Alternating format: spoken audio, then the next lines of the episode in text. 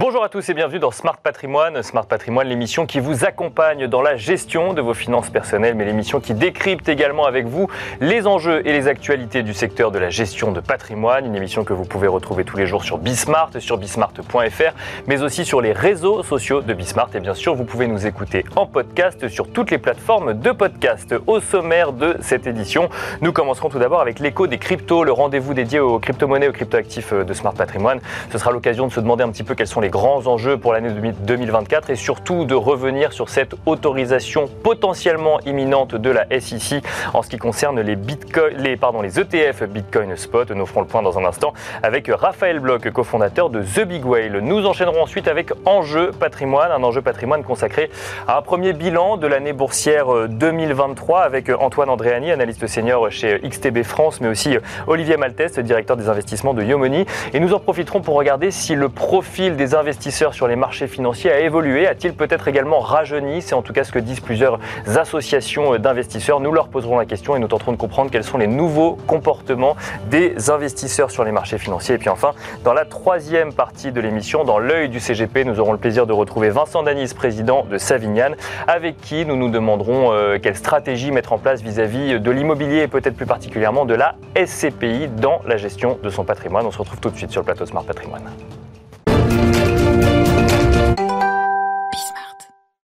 Et c'est parti pour l'écho des cryptos, le rendez-vous dédié aux crypto-monnaies, aux crypto-actifs euh, de Smart Patrimoine. Première émission que nous tournons euh, depuis la rentrée 2024. Euh, nous avons le plaisir de recevoir sur le plateau de Smart Patrimoine Raphaël Bloch. Bonjour Raphaël. Bonjour.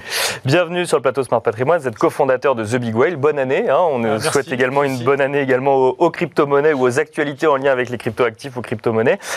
Deux questions aujourd'hui. Hein. Quels sont les enjeux euh, Bitcoin ou crypto pour l'année 2024 Et plus spécifiquement dans l'actualité aujourd'hui, euh, le monde crypto regarde quand même de près depuis plusieurs semaines une potentielle autorisation de la SEC vis-à-vis d'ETF Bitcoin Spot. Euh, l'histoire n'a pas forcément très bien commencé puisque la SEC était plutôt réticente au début. Puis on s'est rendu compte que légalement, elle ne pouvait pas totalement les interdire. Et maintenant, on anticipe une autorisation imminente et on voit plusieurs grands noms de la finance euh, qui se sont engouffrés dans la brèche. Est-ce qu'on va euh, voir des grands noms de la finance comme BlackRock ou Fidelity potentiellement demain proposer des ETF Bitcoin Spot, Raphaël Bloch? Alors oui, c'est effectivement le gros dossier. Hein. Si on prend un peu de, un peu de recul, c'est vrai que 2024 s'annonce comme une année particulièrement chargée euh, euh, concernant euh, les cryptos, mais effectivement, ça a démarré en trombe en 2024, hein, même si le dossier a démarré déjà depuis plusieurs mois avec Bien effectivement le dépôt euh, par des acteurs aussi incontournables que BlackRock, euh, Fidelity ou VanEck aux États-Unis. Donc de dossiers pour avoir donc des Bitcoin, enfin des ETF Bitcoin spot, hein, donc au comptant, c'est-à-dire de vrais Bitcoin. Et c'est là la grande révolution, c'est-à-dire que des ETF Bitcoin, il en existe, mais euh, qui sont effectivement au jour le jour ou même à la minute ou à la seconde en lien avec le cours de Bitcoin. Ça, ça n'existe pas encore aujourd'hui. Non, et surtout en fait des produits financiers donc qui sont vraiment basés, on va, enfin je veux dire avec des opérations qui sont exécutées avec des vrais Bitcoins euh, ce qui est intéressant, c'est que cette histoire, elle a démarré il y a presque 10 ans. Alors, on ne va pas refaire hein, la décennie qui s'est écoulée, mais c'est vrai que des acteurs euh, et aux États-Unis ont dès le départ compris que il y avait deux possibilités sur les marchés crypto. Il y avait soit euh, la manière, on va dire, très philosophiquement pure des cryptos, c'est-à-dire de se couper totalement des marchés financiers traditionnels, ou alors, et ça a été le pari de beaucoup d'acteurs, même dans la crypto, comme donc les frères Winklevoss, qui ont dès 2013 donc déposé le premier dossier pour un ETF Bitcoin Spot. D'accord. Évidemment, ça a été rejeté. Plusieurs autres acteurs ont essayé. Et finalement, les choses se sont accélérées vraiment en 2020-2021, où on a bien vu que le sujet du Bitcoin, plus largement des crypto-monnaies, devenait bah, beaucoup plus global, que des entreprises, institutions financières s'y mettaient de plus en plus. Euh, et donc là, les choses euh, ont évolué. Et effectivement, il y a une décision de justice en octobre 2023, euh, dans laquelle un acteur pur crypto, un Grayscale, donc qui est un fonds de gestion de, de crypto-monnaies, a obtenu une décision qui lui est favorable et effectivement qui contraint la SEC à finalement devoir examiner les dossiers concernant des ETF Bitcoin spot. Et donc c'est pour ça que le pipe, hein, donc euh, la liste euh, des candidats n'a cessé de s'allonger. Aujourd'hui, il y a une dizaine. Et effectivement, selon les dernières informations de médias américains, la SEC est censée se prononcer euh, cette semaine, avant mercredi. Alors ça peut être un rejet, mais les acteurs ont euh, en fait revu leur dossier, euh, trouvé des partenaires, donc essayer vraiment de coller au desiderata de la SEC.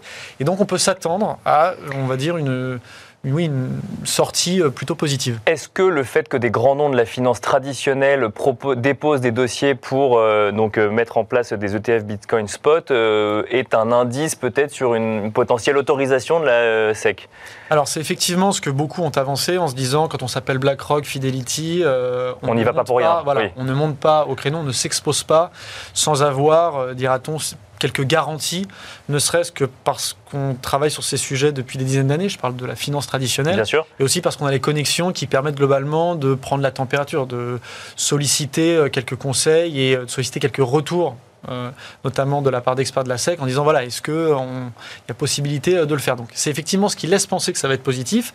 Maintenant, il y a aussi quand même le calendrier de la SEC, hein, qui est une autorité euh, indépendante, donc qui est très politique parce que finalement il y a des intérêts financiers et politiques croisés, mais qui prend aussi des décisions de manière souveraine. Et donc bah, là-dessus. et qui n'a pas toujours été pro-crypto-monnaie par le passé. Non, non, c'est vrai, mais en même temps, c'est ça qui est très intéressant à suivre, c'est qu'il il y a des décisions qui paraissent très rationnelles.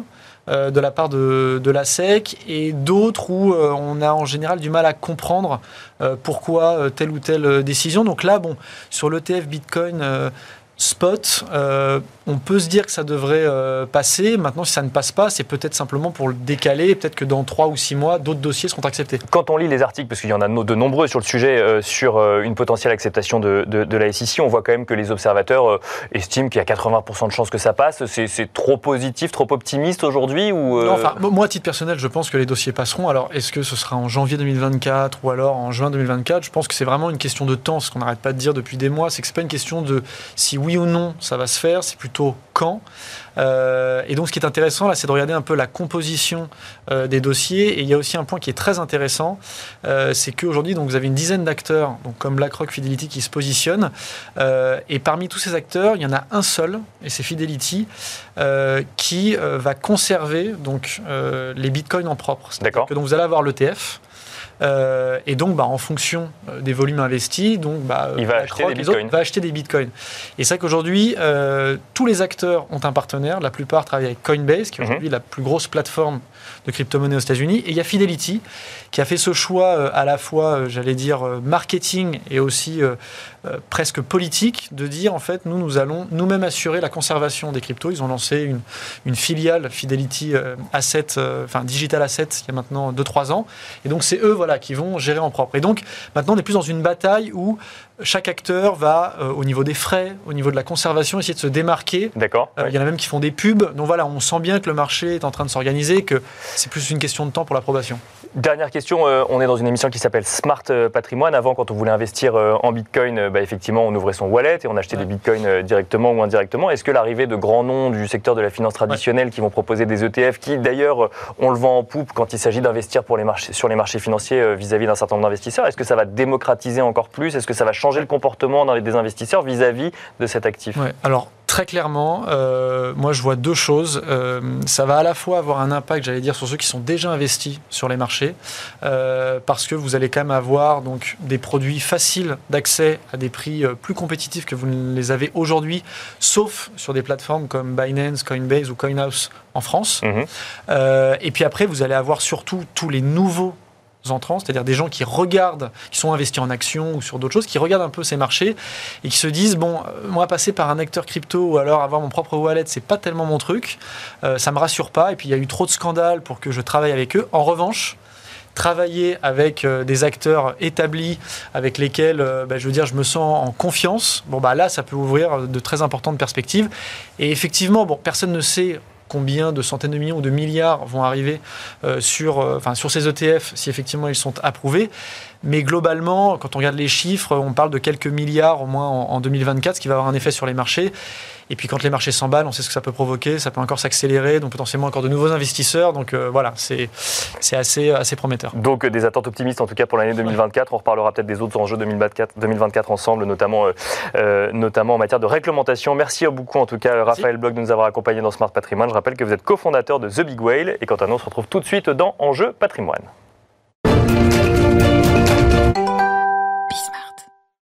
Et nous enchaînons à présent avec Enjeu patrimoine. L'année 2024 débute tout juste et donc l'heure est au bilan de l'année 2023 et notamment les bilans en termes de performance sur les marchés financiers, mais pas que, aussi de décryptage peut-être des différentes performances. Pour en parler, nous avons le plaisir de recevoir sur le plateau de Smart Patrimoine Antoine Andréani tout d'abord. Bonjour Antoine Andréani. Bonjour Nicolas. Bienvenue sur le plateau Smart Patrimoine. Vous êtes analyste senior chez XTB France. Nous avons le plaisir de recevoir également Olivier Malteste. Bonjour Olivier Malteste. Bonjour Nicolas. Euh, vous êtes directeur des investissements chez Yomoni. Alors on va essayer de comprendre ensemble vis-à-vis des marchés actions, hein, dans un premier temps, quelles ont été les performances. Je les ai sous les yeux sur l'année 2023, euh, donc calculé au 1er janvier 2024. Euh, on a l'impression que tout allait bien sur les marchés financiers. Au global, quand on regarde les plus grands indices, CAC 40, DAX ou encore à Madrid ou à Milan, les indices sont en positif avec un CAC 40 qui gagne 16,5%. Quand on regarde aux États-Unis, le S&P 500 a progressé de 24%. Olivier Maltès, est-ce que tout va bien dans le meilleur des mondes sur les marchés financiers en 2023. On a quand même eu l'impression qu'il y avait beaucoup d'incertitudes,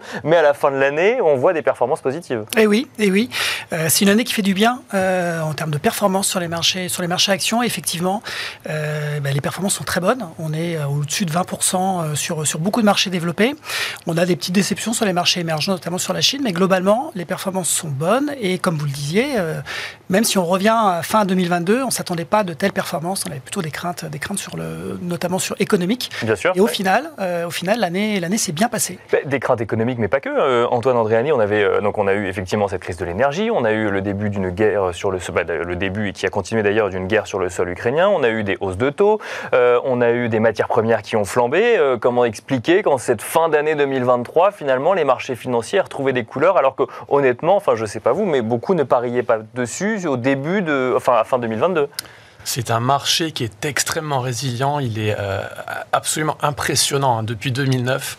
Donc il a avalé tous les événements de marché sur son passage. Et en 2003, pardon, en 2024, euh, suite à 2023, il y a eu la guerre, il y a eu un risque géopolitique qui a explosé. 2023 suite à 2022 plutôt. Euh, oui, mais au Moyen-Orient cette année, on a eu ah oui, bien sûr, dernier, pardon, on a eu l'explosion du risque géopolitique, donc ça a été très impressionnant et au final, bah, il avale, il gobe ce marché, les événements de marché. Euh, sur son passage et il est alimenté, on le sent encore, par des liquidités qui, viennent de 2020-2022, de la pandémie. C'est ça l'explication? 12 trillions, 12 trillions, 12 billions de, dollars qui ont été injectés et qui se déplacent dans, la tech notamment. La tech, elle a été exceptionnellement... Euh, en termes de performance, elle a été exceptionnelle, pardon. Bien sûr. Et donc, il y a eu la, la mode de l'intelligence artificielle et donc des bulles qui se développent. Et donc cette année 2023, elle a été impressionnante en termes de performance aussi. C'est là où il faut chercher euh, l'explication, euh, toujours Antoine Andréani, avant d'avoir votre avis Olivier Maltès, mais euh, c'est l'afflux de liquidité toujours qui vient expliquer qu'on gomme les incertitudes et la volatilité qu'on aurait pu attendre sur un marché financier face à la géopolitique et aux sujets économiques Alors il y a plusieurs facteurs. il y en a un qui est simple à comprendre, l'autre un peu plus compliqué. Je commence par le complexe. Euh, le marché est drivé à 90% par des algos, pour faire très très simple. Et ces algos aiment shorter l'indice de la volatilité.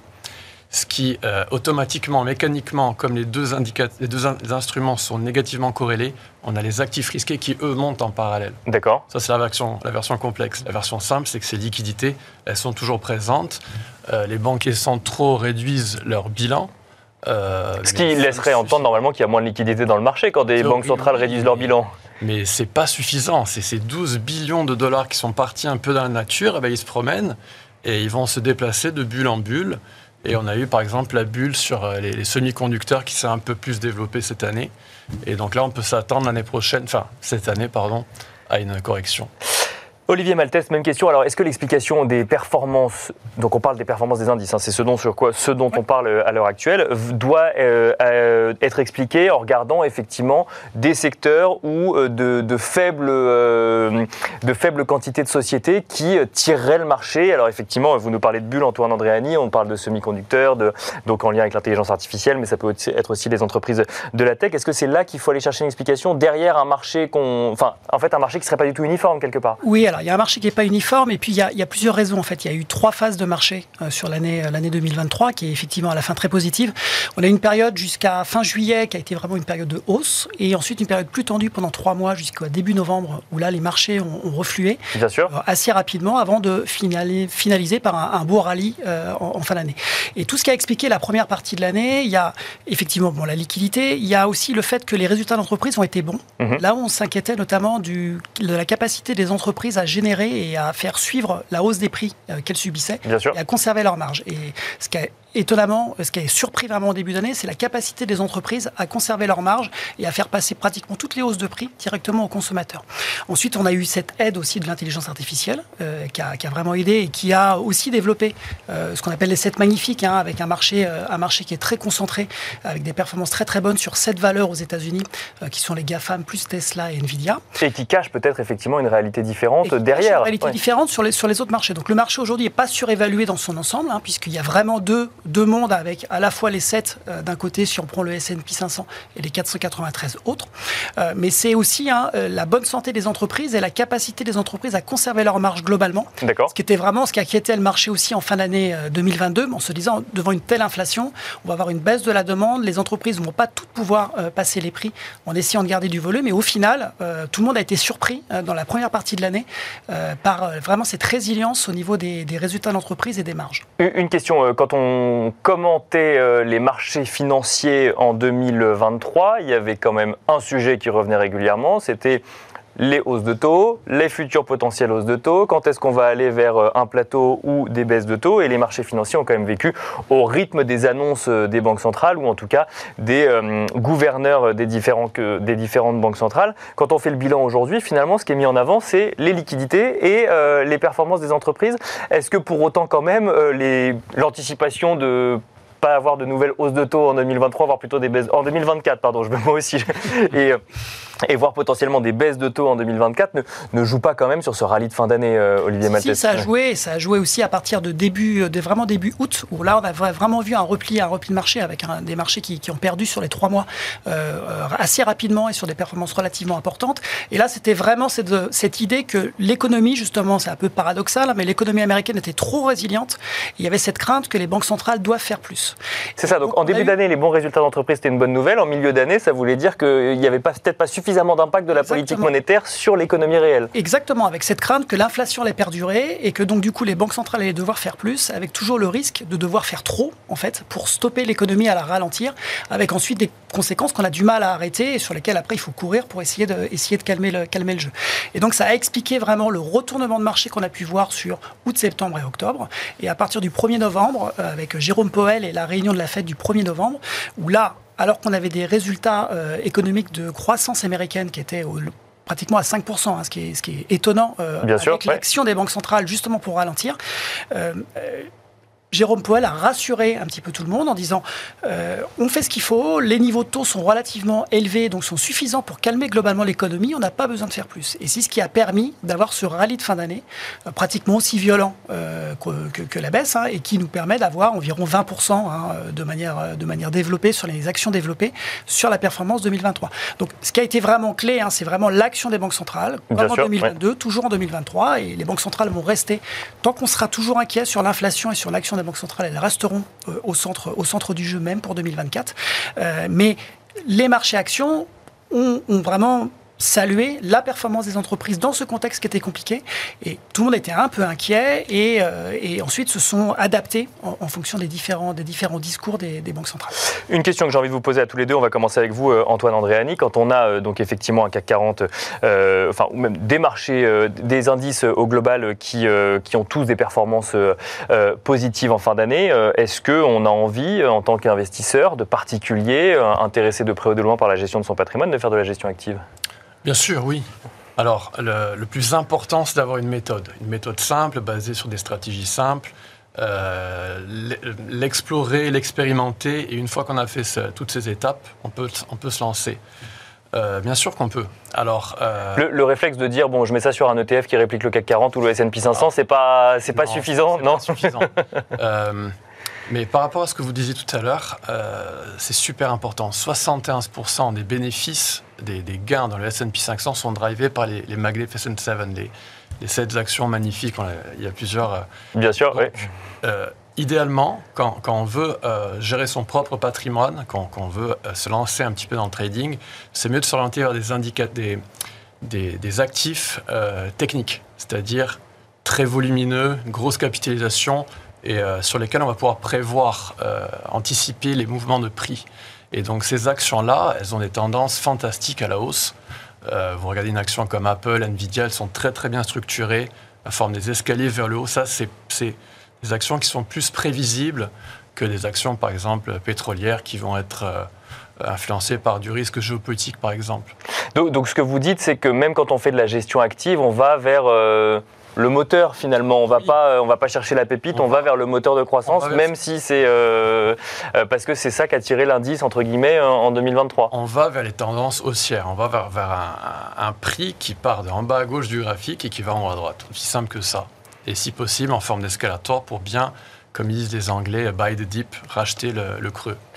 Olivier Maltès, même question. Gestion active vs gestion passive. Quand on voit des indices qui ont euh, cette performance, euh, comment est-ce qu'on arbitre euh, Quel est votre avis sur le sujet? Bah, Chez Yomoni, nous, on, promeut les ETF et on promeut la gestion indicielle depuis le début. Donc, je ne vais pas vous surprendre en vous disant que pour nous, c'est toujours gestion indicielle, évidemment.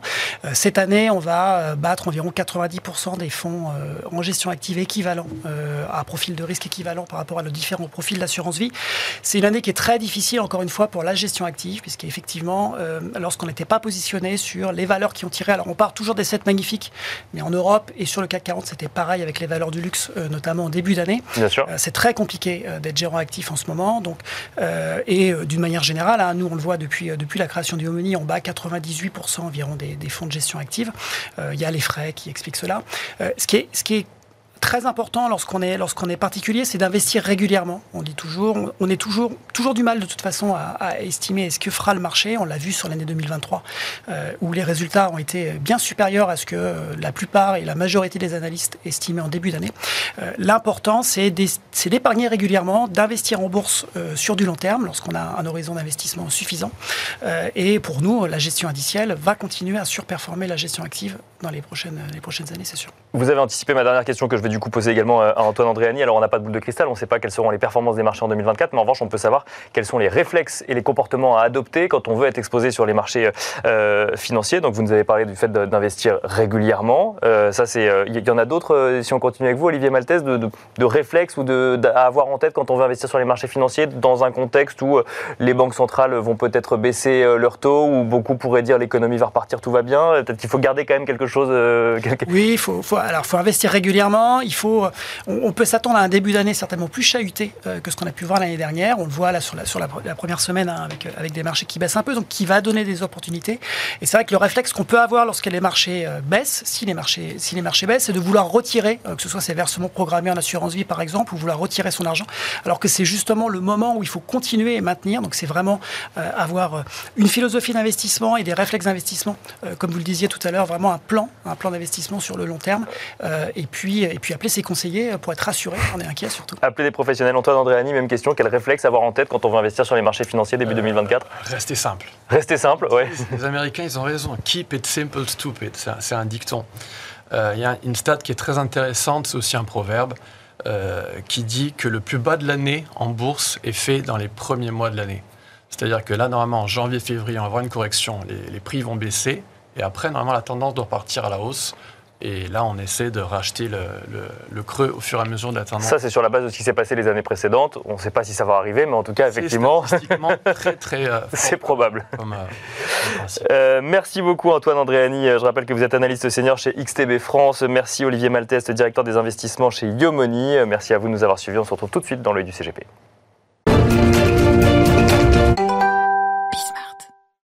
Et pour finir Smart Patrimoine, nous euh, avons le plaisir de retrouver Vincent Danis, président de Savignane, dans l'œil du CGP. Bonjour Vincent Danis. Bonjour Nicolas. Ravi de vous retrouver sur le plateau euh, de Smart Patrimoine en ce début d'année 2024. Euh, On va essayer de comprendre ensemble quels sont les choix stratégiques à faire lorsque l'on veut investir en immobilier et peut-être plus précisément en SCPI. Est-ce que le comportement change par rapport à l'année, au début d'année 2023, à l'orée de ce qu'on a vu en juillet, août et septembre 2023 justement, Le comportement va nécessairement changer parce qu'on a vécu une année de crise sur l'immobilier de rendement en 2023. Crise qui n'est d'ailleurs pas complètement finie et qui va devoir changer les habitudes de peut-être des épargnants, mais à coup sûr des conseillers. D'accord. C'est-à-dire que historiquement, on voyait venir vers la SCPI des gens qui avaient d'abord tâté l'investissement locatif direct, qui avaient découvert que lorsqu'un locataire partait, il perdait immédiatement 100% des revenus. Et puis tout à coup, on leur faisait découvrir la SCPI de rendement, où là, quand il y a un locataire qui s'en va sur les 300 ou 3000 de la SCPI, c'est quasiment un dollar. Donc euh, l'investisseur trouvait ça très bien, et en plus, il passait de l'immobilier résidentiel, seule classe d'actifs immobilières dans laquelle il était investi, vers de l'immobilier de rendement qui faisait autre chose. Et puis en 2023, patatras, on a vu que l'immobilier qui rapportait du 5 baissait beaucoup plus vite que l'immobilier qui rapportait du 2 ou du 3, qui était l'immobilier résidentiel. On a vu aussi des différences de comportement des sociétés de gestion de SCPI face à une même évolution des taux et une même évaluation à la baisse des patrimoines, où certaines ont décidé d'aller bien au-delà de la première baisse d'évaluation des patrimoines et d'acter des baisses de prix de part, même certaines deux fois, pour aller jusqu'à 10 ou 15% de repli. Donc face à cela, bah, le meilleur choix pour l'épargnant ou pour le conseiller, c'est d'utiliser la granularité de la SCPI et de se dire en 2024, j'ai tout intérêt à avoir un portefeuille diversifié de SCPI. Aucun investisseur aujourd'hui n'irait dire je vais acheter une action ou j'irai acheter une SICAV. Il va gérer un portefeuille diversifié. On va pouvoir faire la même chose en SCPI. D'accord. En se disant qu'on peut avoir des SCPI thématiques très spécialisées sur des secteurs plus résilients, santé, hôtellerie par exemple en ce moment. Et puis on peut aussi comprendre assez facilement qu'il fallait mieux ne pas avoir investi en commerce avant le Covid, qu'investir dans du bureau en période où le télétravail se développe, ça pouvait être dangereux. Et donc en fait, la SCPI qui faisait un petit peu tout, la SCPI décathlonienne, bah, peut-être que ce n'est pas la meilleure solution. À une époque où on parle beaucoup de Jeux Olympiques euh, sur le sol français, la SCPI décathlonienne, c'est pas la, c'est pas la meilleure du coup. Il vaut mieux la SCPI qui sprint ou. Euh, si vous prenez un champion de décathlon, c'est un sportif exceptionnel mais intrinsèquement, il sera battu dans chacune des disciplines par un spécialiste de la discipline donnée. D'accord. Donc il vaut mieux avoir un panier de disciplines différentes plutôt qu'une SCPI qui fait tout, c'est ça? Bah, ce, sera certainement plus pertinent, plus efficace. Parmi les disciplines de décathlon, il y a certaines qu'il va falloir aussi abandonner. Euh, si je poursuis sur les comparaisons olympiques, euh, on peut avoir le saut à la perche qui était la SCPI à effet de levier. Euh, vous prenez Armand Duplantis, vous lui retirez sa perche à 5 mètres et vous lui donnez une perche qui fait 2 mètres de haut, même si c'est un champion, il ira beaucoup moins haut. Bien sûr. Donc la SCPI qui a bâti ses performances passées sur un effet de levier massif, elle n'est pas sélectionnée en ce début d'année. Vous pouvez aussi regarder parmi les SCPI selon le comportement de l'année 2023 et vous direz est-ce que je préfère investir dans une société de gestion qui a su jusqu'alors préserver l'intérêt des anciens associés, mhm. ou est-ce que je préfère aller vers une société de gestion qui a fortement baissé son prix de part pour la rendre attractive pour de nouveaux associés, mais peut-être en oubliant qu'un nouvel associé allait très vite devenir un ancien associé? Donc pour continuer l'analogie, plutôt que d'investir dans un athlète décathlonien, euh, investissez plutôt dans l'équipe de France. Il y a toutes les disciplines. ce sera beaucoup mieux et au mieux peut-être investir dans un champion de triathlon. D'accord, ok. La, société de gestion de SCPI a un triple défi. Euh, gérer une crise de liquidité, s'adapter au changement de cycle et être pertinent dans la course de fonds et la gestion qu'impose cette course de fonds. Merci beaucoup Vincent Danis d'être venu sur le plateau de Smart Patrimoine nous euh, détailler les enjeux en matière d'investissement euh, en SCPI en 2024 avec euh, toutes ces, toutes ces symboliques sportives. Merci beaucoup. Je rappelle que vous êtes le président de Savignane. Merci à vous de nous avoir suivis. On se retrouve très vite sur Bismart.